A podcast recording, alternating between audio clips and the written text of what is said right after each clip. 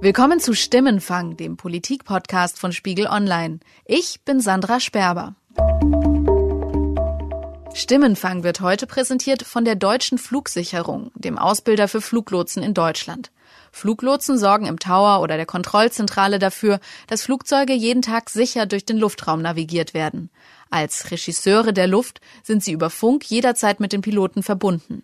Der Beruf Fluglotse bietet Abiturienten oder auch Studenten, die sich neu orientieren möchten, verantwortungsvolle und abwechslungsreiche Aufgaben in einem angenehmen Arbeitsumfeld mit guten Zukunftsaussichten. Jetzt Fluglotse werden. Alle Informationen zur Ausbildung gibt's auf karriere.dfs.de. Ich glaube, es ist gestern wirklich wie ein Vulkan ausgebrochen, dass man gesagt hat, also jetzt reicht's.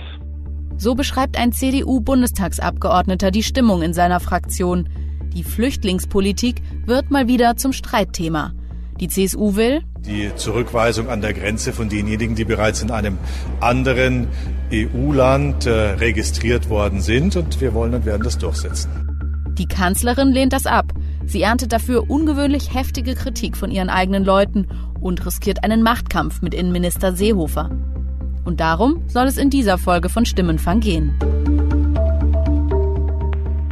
Wir wollen heute mit unserem Kollegen Florian Gattmann rekonstruieren, was eigentlich in den letzten Tagen passiert ist. Florian, die Unionsfraktion rebelliert beim Thema Flüchtlingspolitik gegen die Kanzlerin. Ich muss gestehen, ich war da ein bisschen überrascht, als plötzlich am Dienstag die Meldungen kamen und dann von Regierungskrise gleich die Rede war.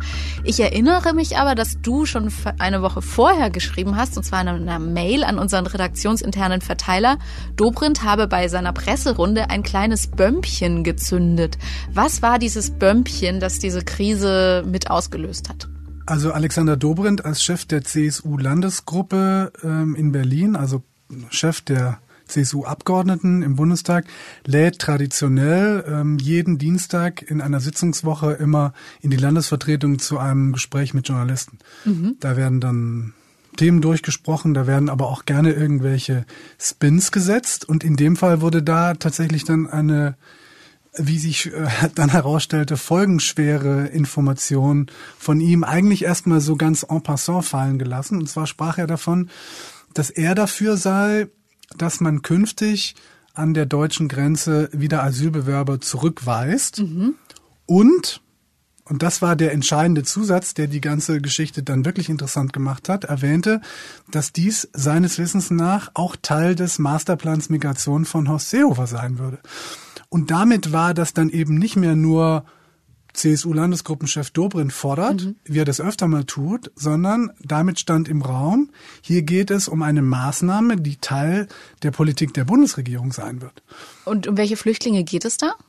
Es ging ihm darum, äh, die Flüchtlinge künftig zurückzuweisen, die schon in einem anderen EU-Land registriert sind. Aber ist es nicht ohnehin so, dass jeder, der an der deutschen Grenze ankommt, ja schon durch ein anderes Land gereist ist, also zum Beispiel durch Italien, durch Österreich, weil wir ja kein Meer haben, über das die Flüchtlinge direkt zu uns kommen? Das ist jedenfalls ein ganz wichtiger Punkt. Fakt ist natürlich, dass die Registrierung, wie sie ähm, eigentlich stattfinden sollte, natürlich ähm, längst nicht überall stattfinden. Mhm. Das eine sind sozusagen die rechtlichen Fragen, das mhm. andere ist die politische Frage. Als ein Bömmchen habe ich es in dieser Mail tatsächlich deswegen äh, bezeichnet, weil diese Art von Zurückweisung eben Stand jetzt nicht stattfindet, mhm. sie nie stattgefunden haben in Deutschland und sie auch nicht stattgefunden haben auf dem Höhepunkt der Flüchtlingskrise im Sommer 2015.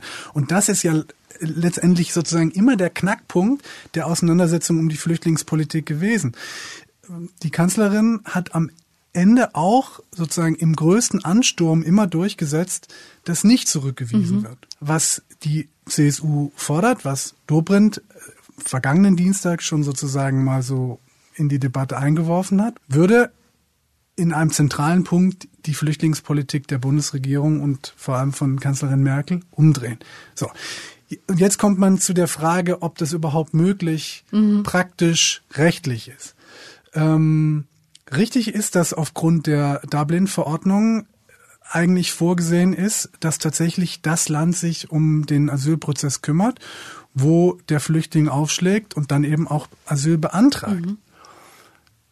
Nur ist es so, dass Zurückweisungen an der deutschen Grenze aufgrund dieses Befundes, da ist also ein Flüchtling, der vielleicht in Italien oder Griechenland schon registriert mhm. worden ist, das würde dann eben nicht so funktionieren, dass der Grenzer sagt, oh, ich sehe den hier, ich schicke ihn wieder zurück, sondern da müsste im Grunde genommen ein relativ aufwendiger Prüfungsprozess dann angeleiert werden, der unter anderem beinhaltet, dass man mit dem Land, also vielleicht Griechenland oder Italien, wo er registriert werden ist, erstmal klären muss, mhm. ob dieses Land diesen Flüchtling überhaupt zurücknehmen kann. Das ist also nicht eine Sache von einer Stunde, ein paar Stunden an der Grenze, sondern das ist eigentlich eine Sache von Wochen. Ganz genau, ganz genau. Ich habe dann Angela Merkel am Sonntagabend bei Anne Will in der Talkshow gesehen und da wurde sie auch eben auf dieses Bömmchen angesprochen und da hat sie Folgendes gesagt. Dienstag will Bundesinnenminister Seehofer seinen Masterplan Migration präsentieren, angeblich auch mit der Idee, Asylbewerber an der deutschen Grenze zurückzuweisen, die anderswo in der EU schon registriert worden sind. Machen Sie da mit? Wir sind über diesen Masterplan noch in intensiven Gesprächen. Deshalb würde ich zu diesem Gesprächsstand nichts sagen, sondern für mich äh, allerdings bleibt es dabei, dass gilt, dass wir europäisches Recht anwenden. Europäisches Recht hat immer Vorrang vor dem deutschen Recht und ich möchte, dass wir uns mit ganzer Kraft, deshalb habe ich erst die Präsidentschaft von Bundeskanzler Kurz auch erwähnt, für ein neues gemeinsames europäisches Asylsystem einsetzen der Bundesinnenminister. Ich werde das als Bundeskanzlerin tun, weil ich nur in europäischen Lösungen die wirkliche Lösung sehe. Da sagt Merkel also, ich spreche noch mit Seehofer am Sonntagabend. Was ist dann danach passiert? Also ich gehe mal davon aus, ähm, dass sie dann nochmal mit ihm gesprochen hat. Mhm. Wir versuchen ja immer noch nachzuvollziehen, wer wann mit wem gesprochen hat. Das ist aber im Moment ganz schwierig, weil da kaum was nach draußen dringt. Ähm, und Fakt ist ja auch, dass Merkel ja erst am Wochenende aus Kanada vom G7-Gipfel zurückgekommen war. Es kommt im Moment sowieso wieder ganz viel zusammen.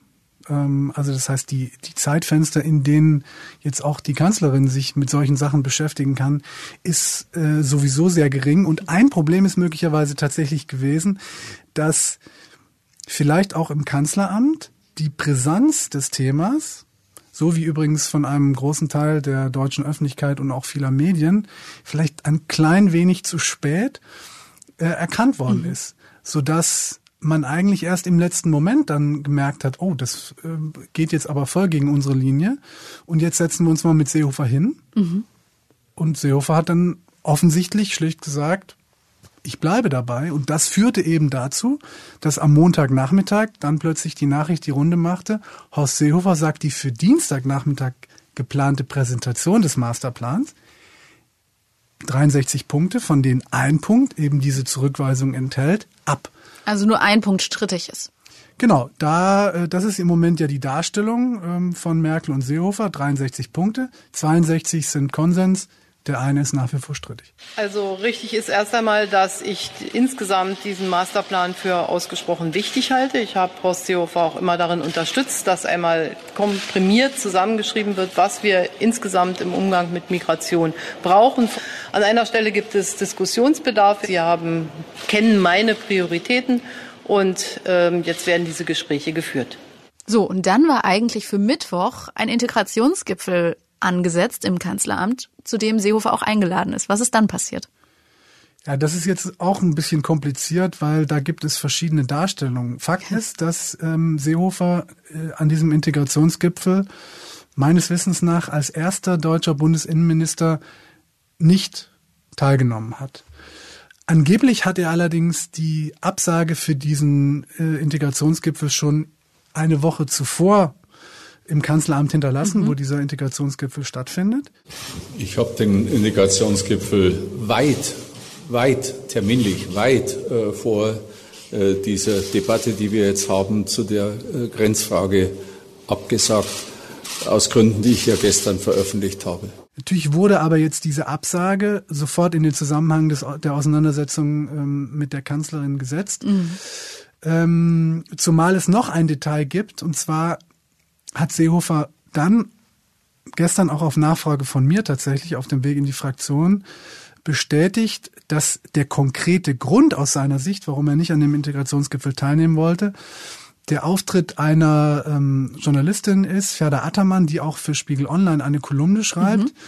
die in einer Beilage für die Taz einen Artikel geschrieben hatte, an dem Seehofer schwer Anstoß nimmt und in, indem er sich äh, unrechtmäßig in die Nähe von rechter Gesinnung gesetzt mhm. sieht.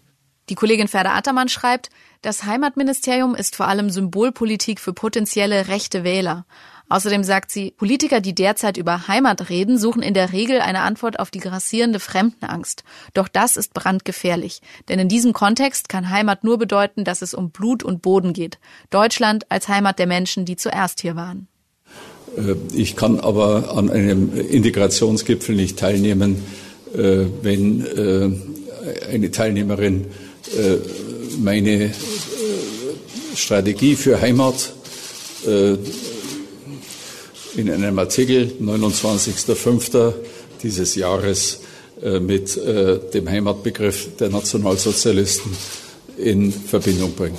Ich bin äh, Zeit meines politischen Lebens ein entschiedener Kämpfer gegen Radikale von links und rechts.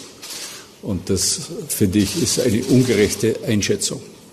Glaubst du daran, dass es wirklich der Auftritt einer Journalistin auf diesem Gipfel ist, der ihn da so gestört hat? Oder ist das nur vorgeschoben? Also ich glaube, dass ihn äh, dieser Text tatsächlich sehr verletzt hat, als äh, er uns gestern über den Weg lief und ich ihn dann danach fragte, weil wir immer noch keine Bestätigung bis dahin hatten, mhm. ob es wirklich jetzt ähm, der Text dieser Kollegin ist, beziehungsweise die Kollegin, ähm, zog er gleich ein kleines Papier aus seiner Jackentasche. Dieses Papier enthielt offensichtlich diesen Text und dann wedelte er mit diesem Text und meinte dann nochmal, Blut und Boden, wie man mich nur in diese Nähe setzen kann. Unglaublich, wenn mhm. jemand über sie sowas schreiben würde. Also der Text scheint ihn tatsächlich sehr getroffen zu haben. Trotzdem glaube ich, dass natürlich das alles jetzt auch in dem aktuell aufgeladenen Kontext, in der grundsätzlichen Auseinandersetzung ähm, wahrscheinlich noch mehr Gewicht bekommt und das vielleicht auch dann am Ende doch auch ein willkommenes Argument ist, den mhm. Integrationsgipfel abzusagen. Gut, wir haben ja viele Freiheiten in Deutschland und ähm, insofern ist es ähm, sicherlich bedauerlich, dass ähm, hier auch Gefühle geweckt wurden durch diesen Kommentar. Aber wie gesagt, das Bundesinnenministerium war vertreten und äh, deshalb ähm, ist es jetzt so, wie es ist. Und ich denke, dass die Integrationsarbeit auch mit dem Bundesinnenministerium weiter voranschreitet. In dieser ganzen verfahrenen Situation hat sich dann die Unionsfraktion zu einer Sitzung im Bundestag getroffen und da kam es dann für Angela Merkel zu einer relativ unangenehmen Debatte. Und was da passiert ist, hat mir der Abgeordnete Andreas Mattfeld aus der Nähe von Bremen erzählt. Hallo Frau Sperber, Andreas Mattfeld, grüße Sie. Guten Tag. Schön, dass das so schnell klappt. Ja, passt heute gerade ganz gut. Ah ja, aber an sich ist ja viel los in Ihrer Partei. Im Moment ist es, äh, ja, ich habe das gestern gesagt, ich habe das zumindest in meiner neunjährigen Tätigkeit hier noch nicht erlebt im Bundestag, was gestern in der Fraktion los war. Es war, ja, wie so ein Vulkan, der nicht ausgebrochen ist. Und gestern habe ich äh, das so ein bisschen gemerkt, dass da eine Eruption durch die Fraktion ging. Äh, das merkte man schon auf den Fluchen.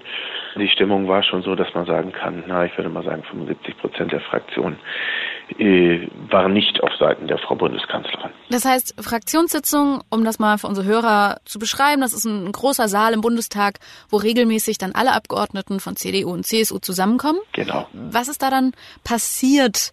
In dieser Runde? Also in der Runde ist es so gelaufen, das ist ja auch kein Geheimnis mehr. Volker Kauder hat eingeführt, hat begrüßt und hat dann natürlich darauf hingewiesen, dass es einen 63-Punkte-Plan von Herrn Seehofer gibt und dass die Abstimmung zwischen Frau Merkel und Herrn Seehofer äh, noch nicht äh, abschließend erfolgt sei. Mhm. Und er möge darum bitten, dass wir das jetzt auch nicht thematisieren in der Fraktionssitzung, worauf ich dann in einem für meine Verhältnisse etwas lauteren Zwischenruf ganz deutlich hm. gesagt hat, das kann nicht wahr sein. Wir müssen sprachfähig sein und ich erwarte eine Diskussion jetzt hier in dieser Runde. Mhm. Äh, daraufhin fühlten sich dann auch zahlreiche andere Kollegen äh, oder haben den Mut gepackt, auch äh, ihre Sicht der Dinge darzulegen.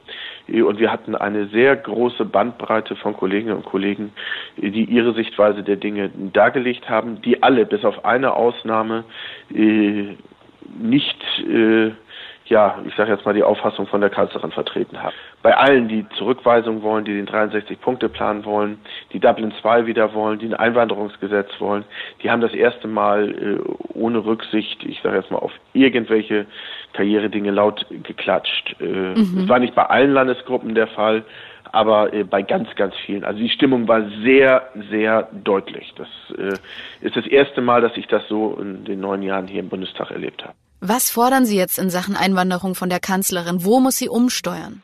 Wir müssen hier zu Entscheidungen kommen. Wir können nicht immer nur das Thema äh, Europa äh, in den Blickpunkt rücken und deshalb keine Entscheidung treffen, weil wir darauf vertrauen, dass Europa diese Sache irgendwann regeln wird. Aber auch die Frau Bundeskanzlerin hat sich gestern auch in ihrer Antwort, die sehr knapp für ihre Verhältnisse ausgefallen ist, wieder auf Europa berufen. Sie sei zwar deutsche Kanzlerin, sie würde auch die deutschen Interessen vertreten, aber mhm. sie müsse auch die europäischen Interessen vertreten. Warum können Sie jetzt nicht auf Europa warten? Wir können deshalb nicht auf Europa warten, weil wir äh, seit 2015 in dieser Angelegenheit auf Europa schon gewartet mhm. haben. Ich glaube nicht, dass es zu Veränderungen im europäischen Prozess kommt. Mhm. Wir müssen endlich erkennen, dass die Bürgerinnen und Bürger den Weg, den die Politik hier beschritten hat, absolut für falsch halten und äh, dass nur deshalb eine Partei am rechten Rand so stark geworden ist, weil wir nicht zu Entscheidungen kommen, sondern das laufen lassen. Haben Sie das Gefühl, Angela Merkel will? Will die sich da noch bewegen? Also ist die wirklich bereit umzusteuern? Ja, sie wird es müssen. Sie wird es müssen, ansonsten äh, wird der Wähler irgendetwas äh, regeln. Mhm. Sie, wird, sie wird es müssen und sie ist, glaube ich, Demokratin genug, um gestern ganz deutlich gemerkt zu haben, wie eine Stimmung in ihrer eigenen Partei aussieht. Sie weiß um diese Stimmung, aber ich glaube, es ist gestern wirklich wie ein Vulkan ausgebrochen, dass man gesagt hat, also jetzt reicht's. Wir haben jetzt lange genug debattiert. Wir wollen jetzt Lösungen sowohl auf europäischer Ebene als auch auf deutscher Ebene. Florian, der Abgeordnete beschreibt das als Vulkanausbruch. Du hast auch noch mit anderen gesprochen, die dabei waren. Ähm, war es ein Vulkanausbruch? Ja, also nach dem, was ich gehört habe, entspricht es eigentlich nicht bildlich dem, was da stattgefunden hat, sondern es ist eben eher so gewesen, dass die CDU-Vorsitzende und Bundeskanzlerin Angela Merkel eine Fraktionssitzung erlebt hat, in der schlichtweg keiner der Redner Partei für ihre Position ergriffen mhm. hat. Es gab, wenn ich das richtig weiß, 13 Wortmeldungen und von den 13 Wortmeldungen haben sich elf mehr oder weniger klar für Horst Seehofers Position, also für die Position der Zurückweisung ausgesprochen. Und dann gab es noch zwei Wortmeldungen, die irgendwie so ein bisschen neutral waren. Aber es gab niemand, der das Wort ergriffen hat und gesagt hat, ich bin der Meinung, dass Angela Merkel recht hat. Mhm. Und das ist eigentlich das Erstaunliche. Hat dich das überrascht, dass es da zu so einem offenen Streit kam in der Union? Weil die Union ist ja eigentlich schon eine Partei, die das nicht so nach außen trägt wie jetzt beispielsweise die SPD. Naja, dass es einen äh, Streit gibt ähm, in der Union, äh, das war im Grunde genommen für mich seit vergangenen Dienstag äh, ja mhm. ersichtlich. Der lag ja auf der mhm. Hand. Ähm, was mich überrascht hat, und ähm, da war ich tatsächlich selbst am Montag noch äh, auf einem etwas anderen Dampfer, dass es eben weit über eine Auseinandersetzung zwischen CDU und CSU hinausgeht, mhm. sondern dass Teile der CDU plus die CSU gegen Frau Merkel stehen. Mhm. Und also das war ja eben, Partei. das war ja das, was Frau Merkel dann am Dienstag relativ brutal in dieser Fraktionssitzung erlebt hat. Und das hatte ich tatsächlich ähm, noch am Montagabend auch anders eingeschätzt. Also mhm. es scheint in der, auch in großen Teilen der CDU jedenfalls eben unter den Bundestagsabgeordneten eine Stimmung zu geben, die sagt, wir müssen jetzt in der Flüchtlingsdebatte hier ein Symbol setzen und diese Zurückweisung, die also ja ursprünglich von der CSU vorgeschlagen wurden, das sieht man offensichtlich als geeignetes Symbol an, um jetzt endlich mal Härte zu zeigen. Mhm. Und die sachlichen Argumente, die dagegen sprechen, rechtliche Probleme, Umsetzungsprobleme, auch übrigens das Problem, was selbst Sicherheitskreise der deutschen Behörden ja befürchten, dass wenn man Zurückweisungen einführt an der deutschen Grenze, schlicht Italien und Griechenland gar nicht mehr registrieren. Mhm. Das heißt, die, die ganze Idee überhaupt nicht funktioniert, weil dann an der Grenze gar niemand mehr ankommt, der registriert ist. Also alle diese Dinge interessieren im Moment niemanden, mhm. sondern es geht einfach nur darum, wir wollen jetzt hier mal ein Signal setzen. Jetzt hat die CSU, die Schwesterpartei aus Bayern, ja diesen Streit quasi angezettelt mit ihrem harten Kurs und diesem Beharren auf diesem 63. letzten einzigen Streitpunkt des Migrationsplans. Ähm, welches Kalkül verfolgt die CSU in diesem ganzen Streit? Die CSU war ja schon immer in der Flüchtlingspolitik für eine härtere Linie. Das mhm. war ja auch der, der Kern der heftigen Auseinandersetzung, die es ja eigentlich seit Ausbruch oder dem, dem Höhepunkt der Flüchtlingskrise im Sommer 2015 bis nach der Bundestagswahl 2017 zwischen CDU und CSU gab. Das ist das eine. Das andere ist, äh, in Bayern findet im Herbst ja eine Landtagswahl statt. Und äh, die CSU versucht nach wie vor und hofft darauf, die absolute Mehrheit im, im Landtag, die sie aktuell hat, zu verteidigen und ist offensichtlich ja der Meinung, das ist jedenfalls die Strategie, dass man das vor allem damit schafft, dass man möglichst hart auftritt, vor allem in mhm. der Flüchtlingspolitik, um der AfD, die ja auch in Bayern sehr erfolgreich ist, das Wasser abzugraben. Mhm. Da ist natürlich so eine Forderung wie nach Zurückweisung an der Grenze aus Sicht der CSU bestens geeignet. Florian, du hattest auch gerade gesagt, die Kanzlerin hat wahnsinnig viel gerade äh, auf dem Schirm. Da ist dieser mhm. Streit mit Trump. Sie war gerade unterwegs in Kanada zu dem Gipfel die hatte auch gar nicht so viel Zeit, sich da in diesen, äh, in diesen Streit oder diesen Streit vorherzusehen. Hat sie das unterschätzt? Hat sie das kalt erwischt? Das würde ich zumindest nicht ausschließen. Ähm, ich will jetzt übrigens Frau Merkel hier gar nicht in Schutz nehmen. Ähm, Frau Merkel hat sich ja ähm, im vergangenen Jahr nochmal entschieden, dass sie unbedingt ein viertes Mal als mhm. Äh, Spitzenkandidatin antritt und ist dann also auch nach langem Hin und Her ja auch nochmal zur Kanzlerin gewählt worden. Ähm, ich glaube, dass ähm, Bundeskanzler zu sein ein immer schwierigerer Job wird, weil die Welt um uns herum ja immer schwieriger wird. Ähm, und unter anderem wegen solcher ähm, Figuren wie Donald Trump. Ähm, und das heißt, es stürzen immer mehr verschiedene Dinge auf eine Bundeskanzlerin ein, die teilweise auch gar nichts miteinander zu tun haben, oft aber auch schon. Und ich halte es deswegen schon für möglich, dass man dann in einem so zentralen innenpolitischen, in einer so zentralen innenpolitischen Frage wie dieser vielleicht zu spät realisiert, dass man da eigentlich auch proaktiver sein muss und vielleicht früher das Gespräch suchen muss und dann in dem Moment, wo man darüber spricht, eben die Situation schon so verfahren ist, dass man dann plötzlich gar keine Lösung mehr findet. Und da befinden wir uns ja im Moment. Das Thema Flüchtlingspolitik holt sie ja immer wieder ein. Ist sie dadurch dauerhaft geschwächt? Ja, im Grunde genommen ist sie geschwächt, egal wie sie jetzt äh, diese Situation löst, weil ähm, wenn sie nachgibt, ähm, dann in Anführungszeichen opfert sie äh, eben einen zentralen Bestandteil ihrer Flüchtlingspolitik. Mhm.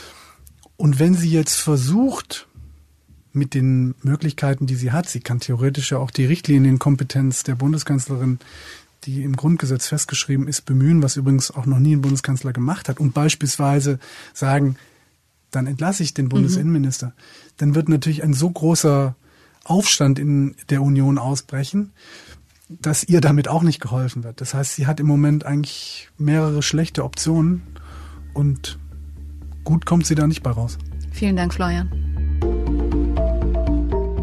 Am Mittwochabend haben sich Angela Merkel und Horst Seehofer zu einem Krisengespräch im Kanzleramt getroffen. Beide Seiten sollen dabei Kompromissvorschläge gemacht haben. Stand Donnerstagmorgen ist jedoch eine Einigung im Streit um das Abweisen von Flüchtlingen an der deutschen Grenze noch nicht in Sicht. Feedback zu dieser Folge oder Themenvorschläge können Sie uns gerne per Mail an stimmenfang.spiegel.de schicken oder Sie sprechen uns auf unsere Mailbox. Die erreichen Sie unter 040 380 80400. Nochmal, die Stimmenfang Mailbox hat die Nummer 040 380 80400. Diese Folge haben Yasemin Yüksel und ich, Sandra Sperber, produziert. Ein Dank für die Unterstützung dabei geht an Sebastian Fischer, Charlotte Meyer-Hamme, Wiebke Rasmussen, Thorsten Reitzek und Matthias Streitz. Die Stimmenfangmusik kommt von Davide Russo.